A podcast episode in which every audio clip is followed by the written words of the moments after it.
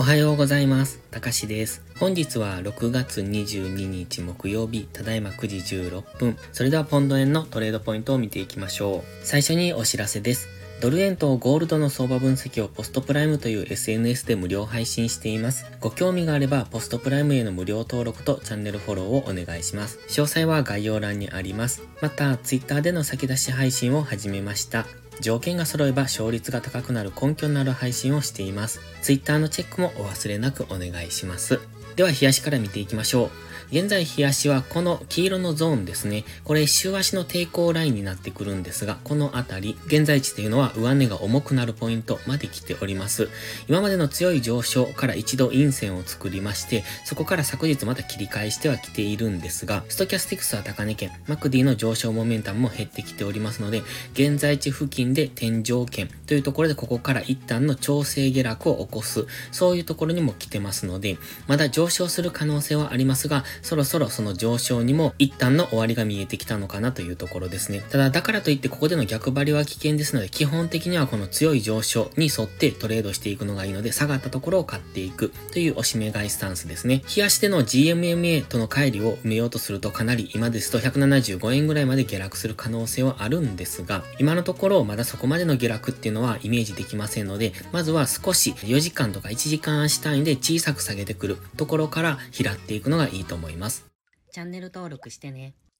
では4時間足です。4時間足この急激な上昇に対して今調整をつけている最中ですね。昨日 GMMA に接触してそこからの反発上昇となってきてますので、このまま高値越えをしていけるのかどうかというところに注目です。ただし、ストキャスティクスは今上昇中ですが、そろそろ高値圏に入ってきます。で、前回は高値圏でずっと張り付いていたんですが、基本的にストキャスティクスが高値圏に入れば、そこからは売り圧力がかかりやすくなりますので、その辺注目ですね。ですので本日はこの直近の高値182円っていうのを明確に上抜けられるかどうかっていうところに注目。上抜けられなければここでのダブルトップからの下落っていうことも考えられますので、その辺見ておくといいですね。今は4時間足の GMMA にサポートされて上昇してきてますので、このまま182円を目指すのか、それとももう一度下落ですね、してきて、今23.6%というこのフィボナッチリトレースメントのラインで反発してきているんですが、もう一段下、38.2%もしくはこの紫ライン付近ですね、178円のミドルぐらいっていうところまで下落する可能性も考えておきたいです。まずは直近で言いますと昨日のこの上髭ですね、この上髭を超えられるかどうかっていうところを見ておく。この上髭を超えてくれば182円ぐらいまで上昇する。で、182円を次は超えられるかどうかというところを本日は見ておくといいと思います。では1時間足です。1時間足の GMMA はもう横ばいですね。基本的には上昇トレンドをまだ崩してませんけれども、この上昇の角度っていうのを崩してきてますよね。ですので今はトレンドレンドがない状態です。4時間足とかはまだ上昇トレンド中、1時間足も上昇トレンド中なんですが、GMMA を見る限りは今トレンドレスな状態に入ってますので、その辺注意ですね。だからここからどんどん上昇するというイメージではなく、今は一旦ここでの揉み合いの期間、この揉み合いから冷やし単位の調整下落に入っていくのか、それとももう一段高になってくるのかというところですが、先ほど冷やしで見てましたように、50%のフィボナッチラインがすぐ上にありますので、ここから最高値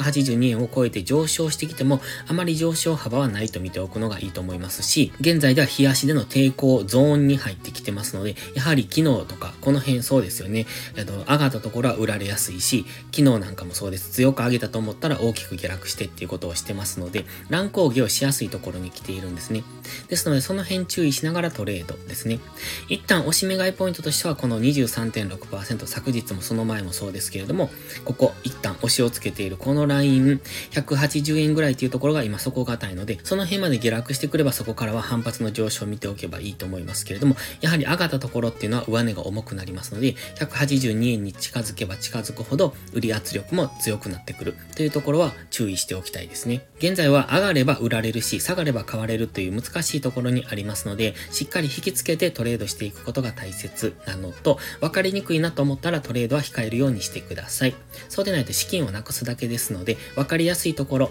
例えば昨日のこういった安値、この辺まで下げてくれば、ここからは短くロングを狙ってみる、みたいな、そういう考え方をしておくのがいいと思います。それでは本日は以上です。この動画がわかりやすいと思ったらいいねとチャンネル登録をお願いします。そして最後にお知らせです。YouTube のメンバーシップでは初心者の方向けの丁寧なスキルアップ動画を毎週更新しています。トレードの基礎が学べるメンバーシップにご興味があれば一度お試しください。また初心者ではないけど安定して勝てないという方はポストプライムでのプライム会員をお勧めしています。こちらは YouTube のメンバーシップと違って2週間の無料期間があります。7月からプライム会員価格を値上げしますので少しでも気になる方はお早めの行動がお得です。今登録すれば値上げ後も今の価格が適用されます。ぜひ無料期間を有効にご活用ください。詳細は概要欄にあります。